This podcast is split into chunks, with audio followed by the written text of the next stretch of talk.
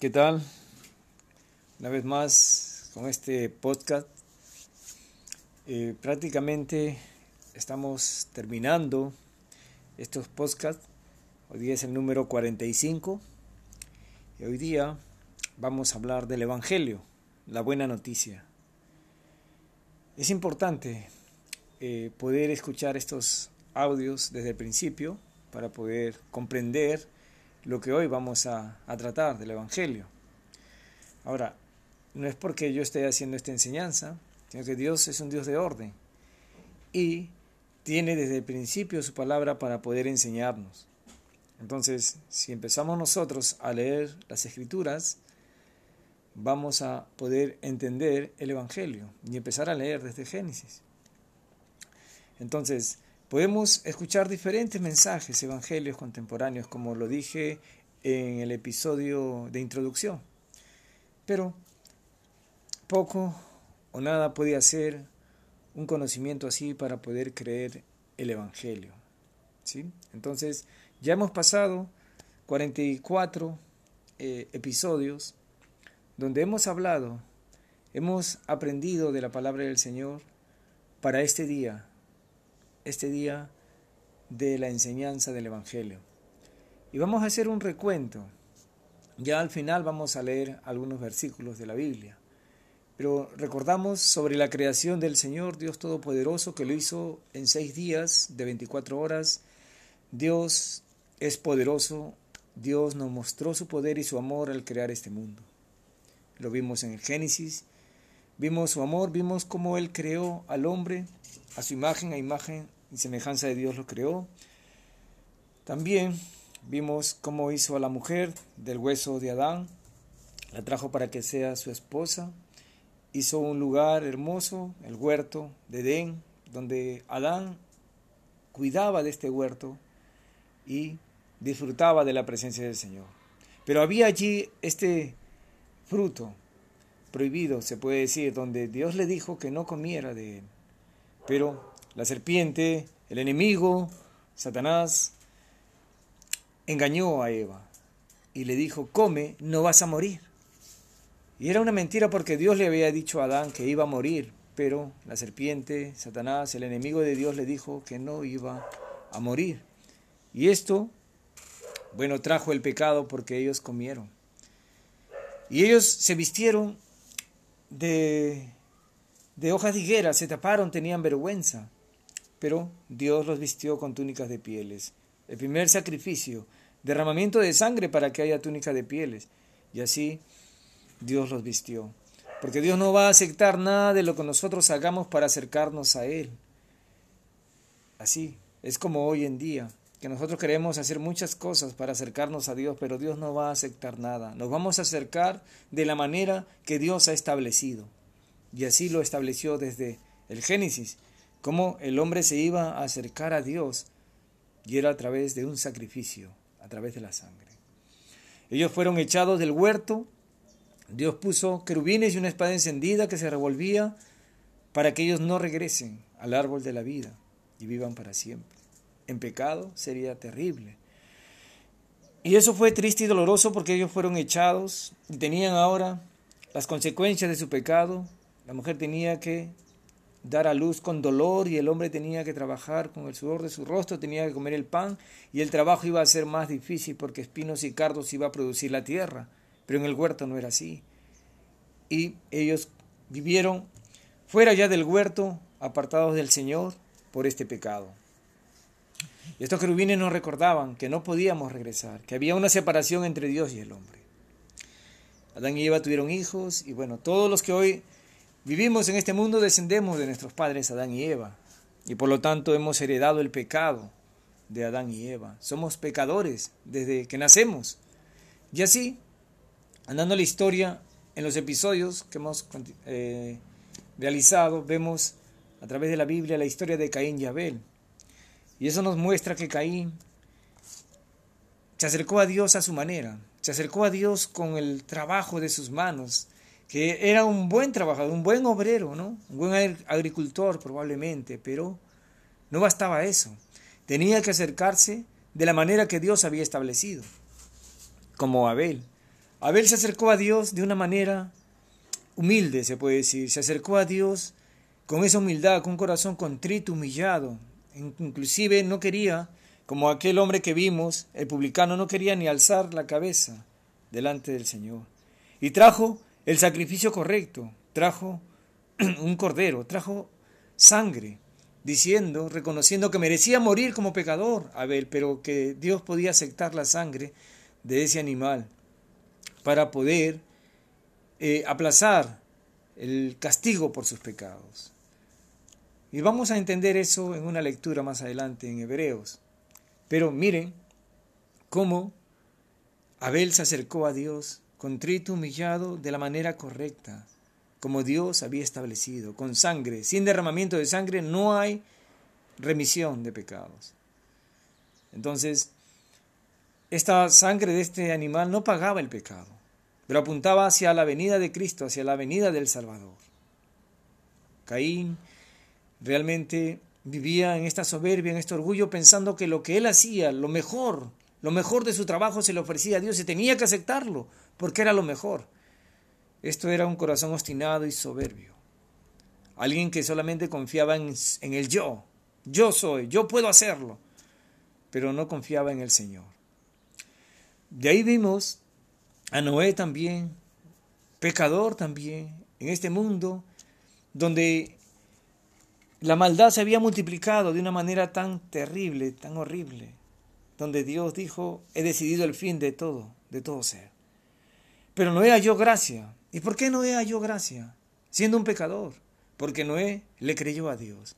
En ese momento donde nadie creía en, en el poder, en el amor, en la bondad de Dios, Noé sí. Y su familia. Dios hizo que Noé construyera un arca. Noé lo construyó, tomó tiempo, lo hizo con su familia, y Dios salvó a Noé de esta muerte, se puede decir, de este castigo a los pecadores en este momento tan triste y doloroso, se puede decir, para la humanidad que no se acordaba de Dios. Y al no acordarse de Dios, al no conocer, al no creer en Dios, pues la maldad se multiplica. Y se multiplicó en este momento. Y fueron destruidos, fueron raídos de sobre la faz de la tierra. Y Dios hizo un arca. En esta arca había una sola puerta. Y no podemos recordar allí de que el Señor Jesucristo dijo, yo soy la puerta. Y hasta aquí, todo esto que estamos eh, recordando, perdón, era para anunciar al Señor Jesucristo. Si bien es cierto, vamos a hablar al final del Evangelio, pero todo esto tenía que ver con una mala noticia, del pecado, de la muerte, del castigo del Señor. Y todo esto, los sacrificios, desde el huerto, estaban anunciando la venida del Señor Jesucristo. Noé fue rescatado y Noé también, al haber creído en el Señor, también él ofrecía sacrificios, derramamiento de sangre. Abraham, vimos la historia de Abraham. Abraham también, amigo de Dios, fue llamado. Abraham fue probado por, por el Señor cuando iba a ofrecer a su hijo, pero Dios proveyó un cordero. Y en vez de sacrificar a su hijo, sacrificó ese cordero. Dios le hizo promesas a Abraham. Y Dios cumplió esas promesas. Les dio a su descendencia, que él no tenía, que él ya era anciano y le dio un hijo, y le prometió a su descendencia que que le daría la tierra prometida, la tierra de Canaán. Abraham le creyó a Dios. Abraham estaba dispuesto a dar muerte a su hijo, pero Dios solamente lo estaba probando. Y así esa fe de Abraham, que creía que Dios podía levantar a Isaac aún de entre los muertos, esa fe, esa seguridad en el Dios Todopoderoso, que no hay nada imposible para Él, es la fe que Dios quiere en cada persona hoy. Porque más adelante vamos a leer que al Señor Jesucristo lo recibimos creyendo en Él. Que Dios lo levantó de entre los muertos. Que Dios lo resucitó al tercer día. Tenemos que creer en el Dios Todopoderoso, como Abraham lo creyó, como Noé lo creyó, como Abel. Y de ahí vimos la Pascua. Vimos que este era un castigo, era una consecuencia al pueblo de Egipto. ¿Por qué? Porque no querían dejar salir al pueblo de Israel a servir a Dios, al desierto. Dios le iba a dar la tierra prometida y ellos, los egipcios, no querían. Y hubo un juicio sobre los primogénitos de los egipcios. Iban a morir, dijo Dios. Pero eh, iba a pasar allí a, a herir, se puede decir, a los primogénitos. Pero Dios le dijo a los judíos, a los israelitas, que ellos tenían que comer el cordero de la Pascua. No tenían que quebrar ningún hueso, tenían que comerlo apresuradamente y esta sangre tenían que ponerlo en los postes y en el dintel de la casa, donde lo habían de comer. Y, en, esa, esa sangre, así era la señal para que no muera el primogénito dentro de esa casa. Y así lo, lo hicieron los judíos, así salvaron sus primogénitos, porque aquella sangre era la señal de que ellos creían en Dios, de que ellos estaban obedeciendo a Dios. Y veré la sangre, dice, ¿no? Y así, Dios miró esa sangre y no hubo muerto en ese hogar donde celebraron la Pascua. Luego que de allí Dios los lleva ya al desierto, Dios mandó a construir el tabernáculo. Y en ese tabernáculo había el lugar santo y el lugar santísimo. Y en, la separación de ellos, en la división, había un velo, una cortina, ¿no? Y allí había querubines en alto relieve para recordar que el hombre estaba separado de Dios. Y en este tabernáculo solamente en el lugar santísimo entraba el sumo sacerdote, una vez al año derramando sangre de cordero para que Dios pueda aplazar el castigo por estos pecados de todo el pueblo. De allí afuera se acostumbraba era la orden de Dios que hagan los sacrificios y, lo, y la sangre lo ponga en los cuernos del altar de bronce, para que Dios pueda aplazar el precio, el pago por el pecado. Y así tenían que hacerlo constantemente, constantemente. Esta sangre no pagaba el pecado, pero se estaba haciendo. Dios les estaba enseñando que sin derramamiento de sangre no hay remisión de pecados. Dios les enseñó durante 1600 años a los judíos en el templo, ya después, porque después de este tabernáculo que era de pieles, de animales, de madera, todo esto era transportable, después lo hicieron ya en la tierra prometida, hicieron el templo. Y allí en el templo, recuerdan ustedes que el Señor Jesucristo llegó y tumbó todas las mesas de los cambistas y los que vendían animales, porque allí la gente iba y seguía ofreciendo sacrificios por sus pecados. Pero ya no lo hacían conforme a la voluntad del Señor, sino todo era un negocio, todo una, era una religión, era cueva de ladrones, y la gente no tenía respeto hacia Dios. Por eso el Señor Jesucristo dijo, no, el celo de tu casa me consume, porque eso no era lo que Dios había establecido. Todo eso estaba corrompido, pero en ese, en ese tiempo llegó el Señor Jesucristo. Justamente, ¿por qué? Porque todas estas enseñanzas, todo esto apuntaba a la venida del Cordero de Dios. Y lo dijo Juan el Bautista, Jesucristo. He aquí el Cordero de Dios, le dijo al Señor Jesucristo. El Señor Jesucristo vino a este mundo, tomó un cuerpo humano, todo conforme a las Escrituras. Y todo esto estaba escrito en los profetas, en los salmos, estaba escrito en la ley. Y así hemos, hemos tomado parte de esta historia Hemos leído algunas profecías que se cumplieron en el Señor Jesucristo. Hemos leído algunos salmos donde hablaron del Señor Jesucristo. Y es allí donde podemos ver el plan de Dios desde Génesis hasta la venida del Señor. El plan de que su Hijo viniera a este mundo para que muriera como un cordero por nuestros pecados. Que Él tenía que morir en una cruz derramando su sangre para que todo aquel que en Él cree no se pierda, mas tenga vida eterna. Así estaba escrito y así fue necesario. Lo dijo Él, así estaba escrito y así fue necesario, que el Cristo padeciera y que resucitara al tercer día. Y así como Moisés levantó la serpiente en el desierto, así es necesario que el Hijo del Hombre sea levantado para que todo aquel que en Él cree no se pierda, mas tenga vida eterna. Eso se lo dijo el Señor Jesucristo a Nicodemo. Así como Moisés levantó la serpiente en el desierto, así como Moisés levantó la serpiente, cuando los hijos de Israel pecaron contra Dios, y Dios envió serpientes ardientes que los mordían y morían. Ardientes significaba, o muy venenosas. Y ellos pidieron a Dios, Señor, por favor, haz algo.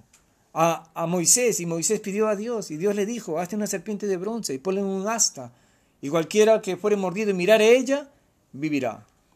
Toda persona que era mordida no tenía más que hacer, tenía que mirar a esa serpiente de bronce y vivir, porque si hacía otra cosa, como eran tan venenosas, esta serpiente pues no tenía oportunidad. El campamento era de, un, de llano, ¿no? Una carpa. Entonces ponerla en un asta, en un palo. La gente donde fuera mordido solamente tenía que alzar sus ojos y mirar esa serpiente de bronce que había hecho. Era la orden de Dios. No es que la serpiente tenía poder, era el poder de Dios. Era la obediencia del hombre, el poder de Dios. La obediencia al creer, al mirar y no tener que hacer otra cosa más. Ya no había tiempo. Así nosotros hemos sido, se puede decir, envenenados por el pecado. Y tenemos que mirar a Jesucristo, que Él murió en la cruz por nuestros pecados. Y así dice, ¿no? Como Moisés levantó la serpiente en el desierto, así es necesario que el Hijo del Hombre sea levantado. Tan sencillamente como eso, creer en el Señor Jesucristo, que Él murió en la cruz por nuestros pecados. Vamos a leer ahora la buena noticia. Vamos a leer en Primera de Corintios capítulo 15. Vamos a leer el Evangelio. Además os declaro, hermanos, el Evangelio que os he predicado, el cual también recibisteis, en el cual también perseveráis. Por el cual asimismo si retenéis la palabra que os he predicado, sois salvos, si no creísteis en vano. Porque primeramente os he enseñado lo que asimismo recibí, que Cristo murió por nuestros pecados conforme a las Escrituras, y que fue sepultado y que resucitó al tercer día conforme a las Escrituras. Esa es la buena noticia, queridos amigos. La buena noticia es que Cristo murió por nuestros pecados. Cristo derramó su sangre como esos corderos por nuestros pecados. Cristo tuvo que morir por ti y por mí. Así, por tus pecados y por mis pecados. Jesucristo se sacrificó, siendo Dios, por ti y por mí. No hay otra forma de pagar el pecado. No hay una religión. No hay el ser muy bueno. No hay el ser piadoso. No hay una forma en la cual podamos pagar nuestros pecados.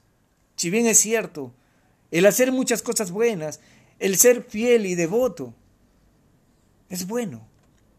Y puede traer muchas buenas eh, circunstancias en tu vida. Pero eso no paga el pecado. Hay muchas personas buenas que van a estar en el infierno. Muchas personas piadosas y devotas que van a estar en el infierno. Muchas personas religiosas.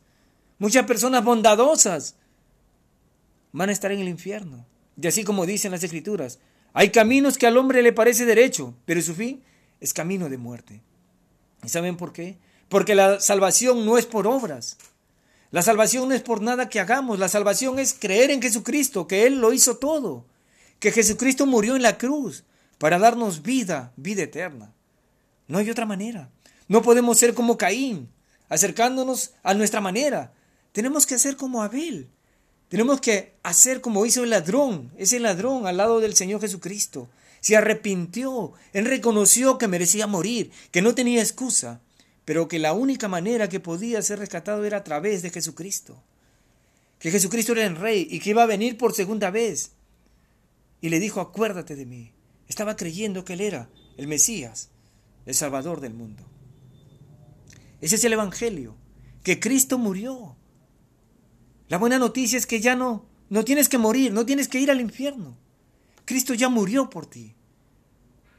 ¿Y saben qué? Cristo resucitó al tercer día, conforme a las Escrituras.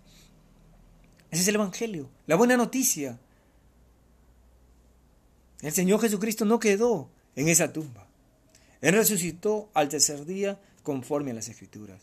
Y esto es algo muy importante que dice dos veces más, conforme a las escrituras, no conforme a una religión, no conforme a lo que yo te digo, no conforme a lo que dice una persona religiosa, sino conforme a la palabra de Dios.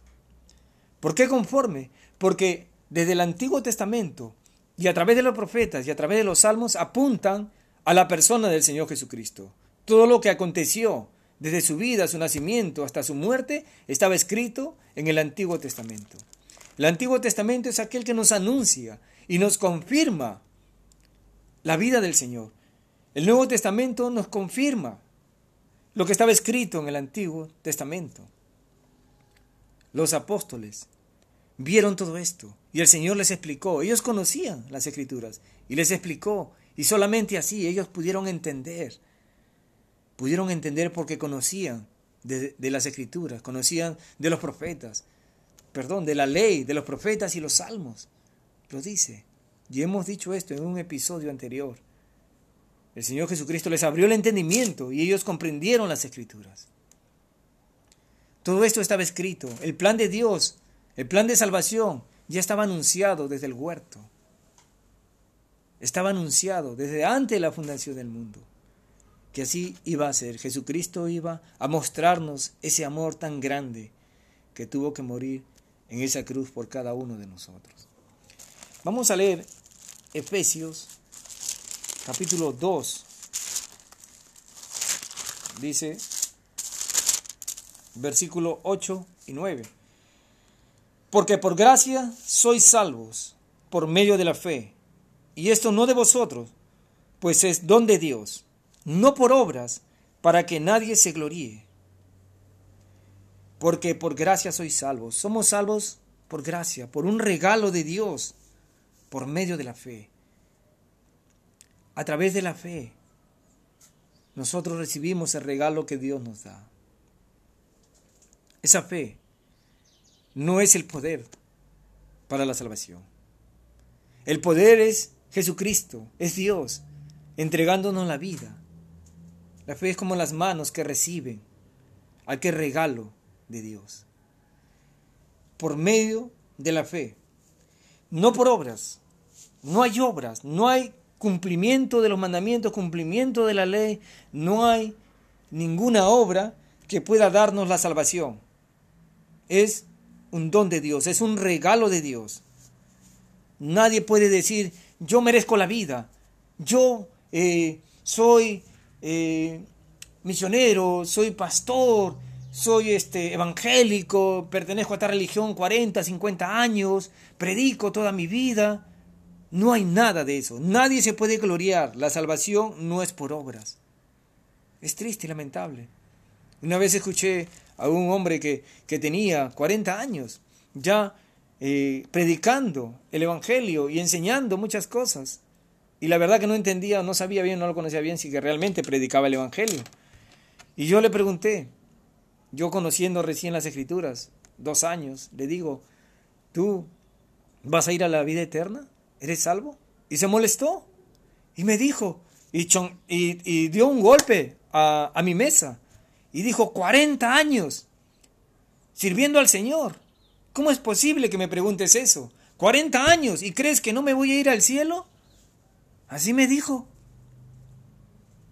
Y yo me tranquilicé porque, bueno, eh, pensé, ¿qué, ¿qué tiene? Y así fue. Muchas personas piensan que por años que tienen en una religión, piensan que van a tener la vida eterna. U otras personas dicen, a ver, no sé, de repente, puede ser, bueno, eso está en la mano de Dios. No quieren reconocer que merecen el infierno. Piensan que por las cosas que hacen y de repente ya las tienen apuntadas en un cuaderno, en un libro, piensan, bueno, a ver, voy a ver, ¿no? Voy a esperar ese día que me muera, o ese día que venga Dios, y a ver, vea, vea lo que yo he hecho, ¿no? Lo que tengo apuntado en mi cabeza, en mis recuerdos. Yo hice esto, hice lo otro, bueno, ayudé a este pobre, eh, di, mi, di, mi casa, bueno, todo puede estar, aún tu vida si tú quieres. Pero eso no salva. Quien salva es Jesucristo, el Salvador. Tenemos que entender eso. No hay nada que podamos hacer para salvarnos. Algunos defienden inclusive su religión. Y piensa porque defienden su, su religión a, como se, decir, se puede decir, a capa y espada. piensan que eso les va a dar la vida eterna. Pero solamente eso es orgullo y soberbia. Solamente es seguir a ciegos. Si un ciego guía a otro ciego, ambos van a caer. Solamente es rebeldía, porque no quieren acercarse a la luz. Y la luz es el Señor Jesucristo. No quieren acercarse a la verdad. Quieren vivir en las tinieblas. Quieren, vivir, quieren vivir en el Dios que ellos creen, porque ese Dios les permite de todo. ¿Han visto ustedes cómo la gente cargan a sus dioses y en medio de ellos está la orgía, la borrachera, inclusive hacen bailar a sus imágenes? ¿Por qué?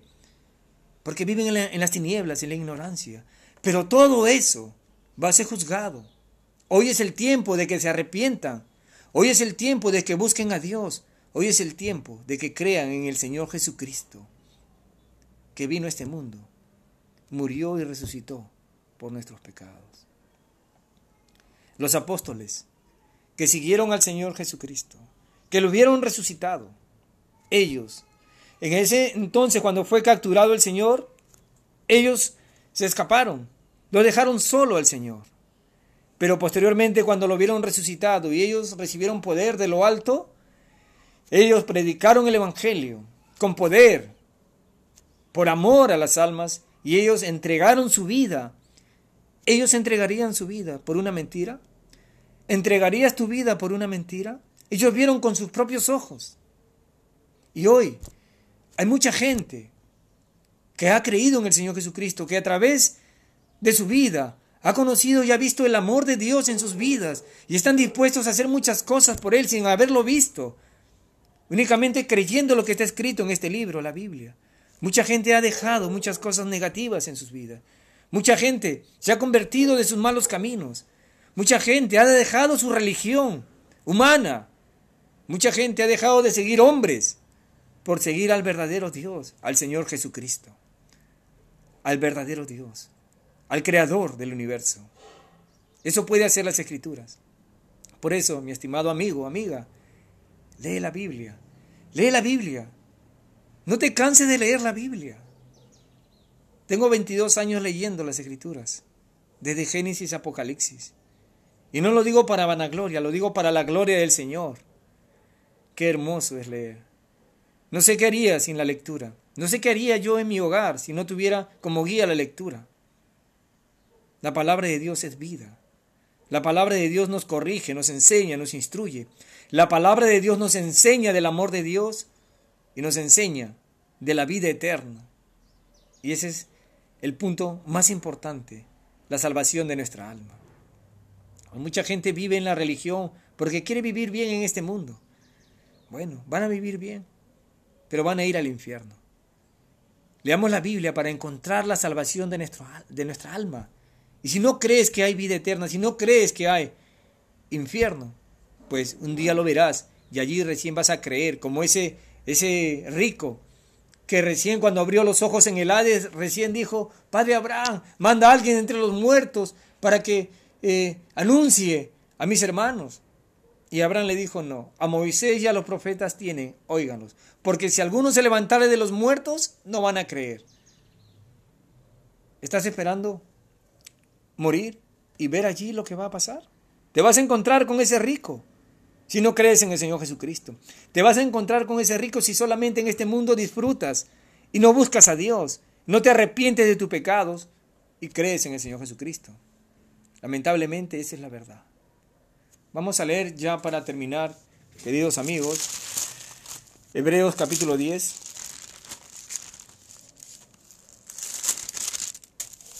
Vamos a leer, dice, perdón, un poquito de de lubricante, agua. Dice, porque la ley, teniendo la sombra de los bienes venideros, no la imagen misma de las cosas, nunca puede, por los mismos sacrificios que se ofrecen continuamente cada año, hacer perfecto a los que se acercan. De otra manera cesarían de ofrecerse, pues los que tributan este culto limpios una vez, no tendrían ya más conciencia de pecado. Pero en estos sacrificios cada año se hace memoria de los pecados. Porque la sangre de los toros y de los machos cabríos no puede quitar los pecados. Por lo cual, entrando en el mundo dice, sacrificio y ofrenda no quisiste, mas me preparaste cuerpo. Holocausto y expiaciones por el pecado no te agradaron. Entonces dije, He aquí que vengo, oh Dios, para hacer tu voluntad. Como en enrollo del libro está escrito de mí, diciendo primero, sacrificio y ofrenda y holocausto y expiaciones por el pecado no quisiste ni te agradaron, las cuales cosas se ofrecen según la ley. Y diciendo luego, he aquí que vengo, Dios, para hacer tu voluntad. Quítalo primero, para establecer esto último. En esa voluntad somos santificados mediante la ofrenda del cuerpo de Jesucristo, hecha una vez para siempre. Y ciertamente, todo sacerdote está día tras día ministrando y ofreciendo muchas veces los mismos sacrificios que nunca, nunca pueden quitar los pecados. Pero Cristo, habiendo ofrecido una vez para siempre un solo sacrificio por los pecados, se ha sentado a la diestra de Dios de ahí en adelante esperando hasta que sus enemigos sean puestos por estrado de sus pies. Porque con una sola ofrenda hizo perfectos para siempre a los santificados. Y nos atestigua lo mismo el Espíritu Santo, porque después de haber dicho, Este es el pacto que haré con ellos después de aquellos días, dice el Señor. Pondré mis leyes en sus corazones, y en sus mentes las escribiré, añade, y nunca más me acordaré de sus pecados y transgresiones pues donde hay remisión de estos, no hay más ofrenda por el pecado. Así que hermanos, teniendo libertad para entrar en el lugar santísimo por la sangre de Jesucristo, por el camino nuevo y vivo que Él nos abrió a través del velo, esto es de su carne, y teniendo un gran sacerdote sobre la casa de Dios, acerquémonos con corazón sincero, en plena certidumbre de fe, purificados los corazones de mala conciencia y lavados los cuerpos con agua pura. Hermanos, hemos leído Hebreos sobre el Señor Jesucristo. Todo estaba escrito. Ya estaba escrito. Me preparaste cuerpo, holocausto y expiaciones por el pecado no te agradaron.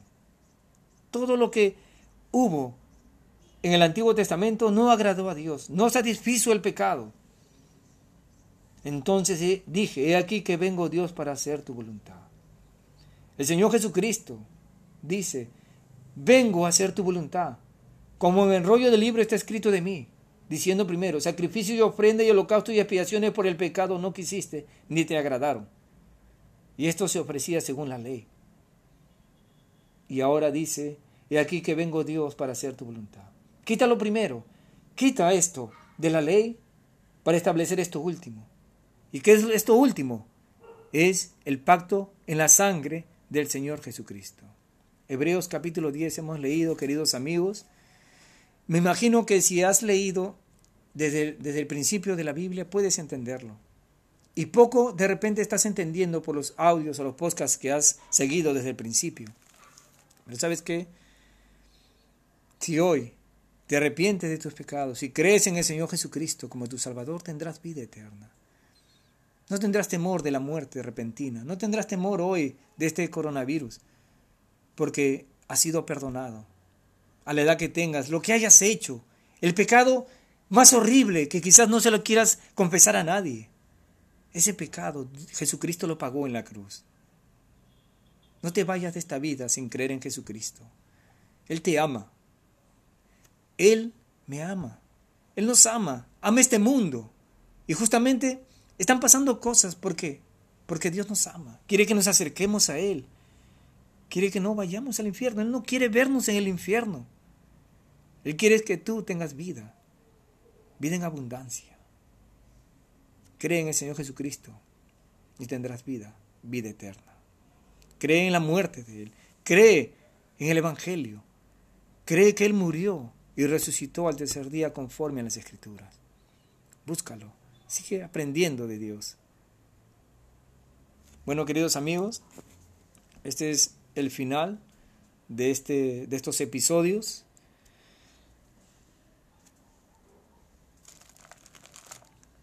Han sido 45 episodios y bueno, le doy gracias a Dios. es para la gloria de Él, no es para alabanza mía ni de nadie, es para la gloria de Dios.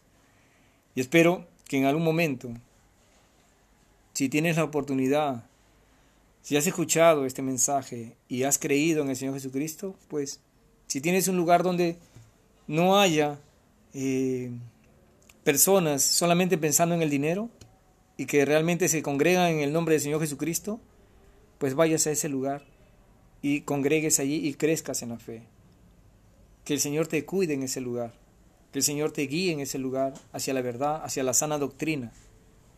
Y si no encuentras un lugar, si estás acá en el Perú o quieres comunicarte conmigo para poder hablar, seguir adelante, pues Wilfredo Micheni Nahuanca Santos, estoy en el Facebook, eh, está mi número de teléfono allí, estoy en YouTube también con el mismo nombre, estoy en Spotify, donde estás escuchando de repente este audio, en Anchor, y de repente vas a saber más, si el Señor lo permite, para poder tener reuniones de repente por Zoom las personas que puedan estar en otros países, no lo sé. Es el deseo de seguir adelante sirviendo al Señor, pero solamente el Señor lo sabe.